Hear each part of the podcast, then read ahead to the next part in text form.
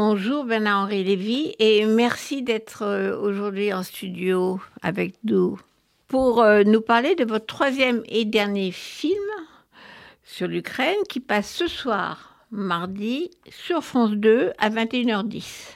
Exact.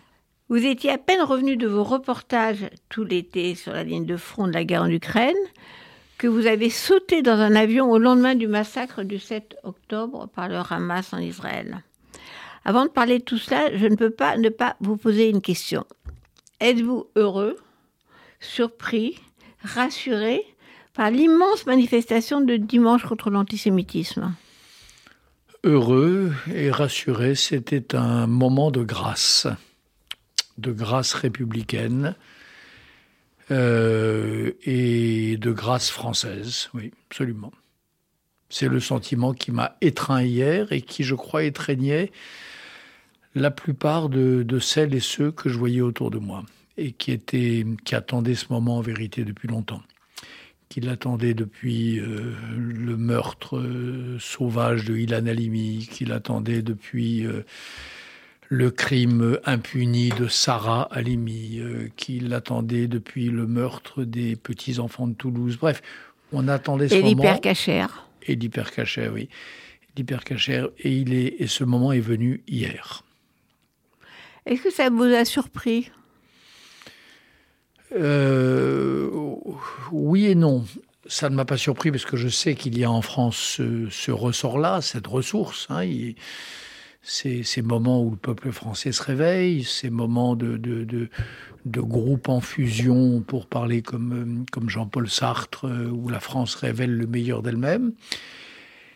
Et puis, euh, là où ça pouvait être surprenant, c'est que euh, la France est tellement travaillée par, euh, un vent, par des vents contraires, cette, horreur qui est devenue le, parti de Jean-Luc Mélenchon, cette horreur qui est devenue le principal parti de gauche, qu'en effet, il a fallu, pour que cet événement advienne, passer par-dessus des, des, des, des vrais obstacles. Mais ce fut le cas. On a toujours l'impression qu'on a, depuis l'affaire Dreyfus, on sait, une France euh, coupée en deux. On l'a vu avec effectivement l'affaire Dreyfus, mais aussi pendant la guerre. Euh, il y avait les collabos, il y avait les résistants, euh, il y avait les gens qui ont dénoncé les juifs et les gens qui les ont aidés. Est-ce qu'on ne se retrouve pas un peu dans ce même contexte avec une France très clivée? C'est ce que, vous savez, c'est ce que disaient, je crois, euh, les parents d'Emmanuel Lévinas, ou Emmanuel Lévinas lui-même, d'ailleurs, quand il arrive à Strasbourg, et euh, il dit euh, la France est le seul pays au monde où la moitié de la population s'insurge pour défendre un juif. Au moment où d'autres voyaient dans la France euh, le seul pays au monde où euh, il y avait des foules entières qui se, déchaînaient contre le même juif, le capitaine juif Alfred Dreyfus. La France, c'est les deux. C'est ce que je racontais il y a très très très longtemps dans un livre qui m'est beaucoup reproché et dont je suis très fier, qui s'appelait L'idéologie française et qui décrivait cette euh, cette face noire de la France, la, face que l'on voit ressurgir aujourd'hui euh, à la France insoumise, et puis sa face de lumière qu'on voit ressurgir lorsque euh, Madame Braun-Pivet et Monsieur Gérard Larcher appellent d'une seule voix toutes les forces républicaines à défiler en faveur, en honneur, en hommage aux Juifs, euh, objets d'une nouvelle et très ancienne vindicte.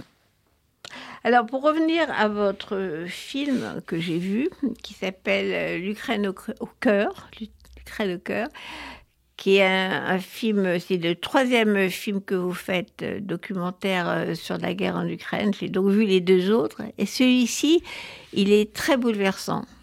Parce que il est, vous êtes au plus près, vous êtes sur les lignes de front, au plus près. C'est-à-dire vous avez choisi un itinéraire qui est, sur le front, vous êtes dans la bataille, dans les tranchées, sur les chemins boueux avec euh, ces, ces Ukrainiens et Ukrainiennes d'un courage et d'un optimisme incroyable, avec des images qui rappellent un peu 14-18, sauf qu'il y a des drones, il y a une technologie, il y a des, écrans d'ordinateur, de, mais vous, vous êtes avec eux qui tombent, on voit les obus qui passent sans cesse. C'est, on pense vraiment à 14-18 parce que c'est un côté aussi archaïque, ces obus qui tombent avec des, gens dans la boue.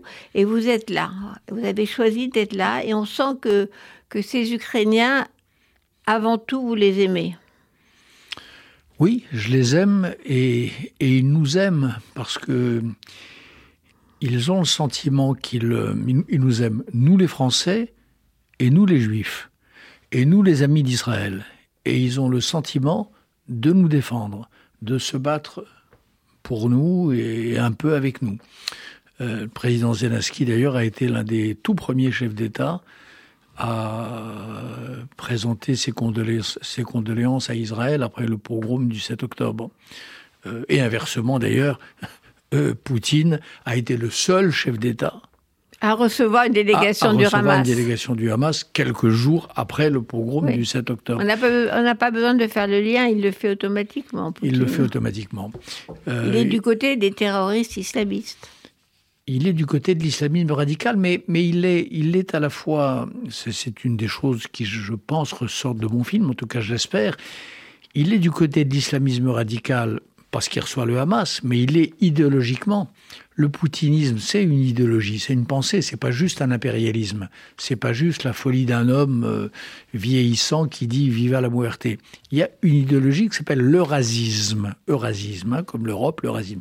Et l'eurasisme, c'est entre autres une grande alliance, le projet d'une grande alliance entre les courants les plus messianiques du christianisme orthodoxe et les courants les plus radicaux de l'islam radical il y a un mec qui s'appelle Alexandre Douguin, que je connais, qui est un des idéologues clés du régime et que je connais parce que j'ai débattu avec lui il y a quelques années.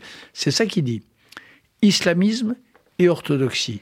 Grande ah Russie et Hamas ou Taliban ou Hezbollah. C'est ça leur projet des, voilà, des Poutiniens. Si vous parlez d'une galaxie d'États ou de régimes, donc et d'idéologie aussi, que vous appelez une, une, galerie de gangsters, la Syrie, le Hamas, la Chine, la Turquie, l'Iran. Hum. Et c'est devenu effectivement une galaxie. Voilà, c'est c'est pas tout à fait un front, mais c'est une une alliance. Ils sont pas identiques, mais ils sont très solidement euh, alliés. C'est pas comme la guerre froide, c'est une configuration différente parce qu'ils ont des intérêts parfois divergents, mais sur l'essentiel, c'est-à-dire la la haine de la démocratie, la haine des valeurs libérales, la haine de l'Occident, la haine de l'Europe et la haine des Juifs. Et de l'Amérique. Et de l'Amérique et d'Israël, ils sont tous d'accord. Tous.